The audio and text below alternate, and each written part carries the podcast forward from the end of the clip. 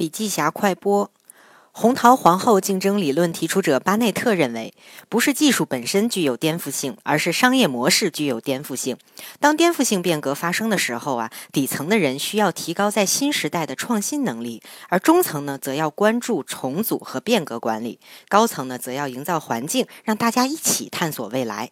现在的经济体呢，就是一个颠覆性的实验室，但是我们的领导人却是过去时代的成果。对于他们来说呀，他们的挑战并不是想要变革，而而是对新的逻辑的理解。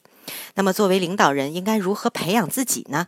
第一点，具备更强的适应性，感知威胁，并且视威胁为机会，视挑战为邀请。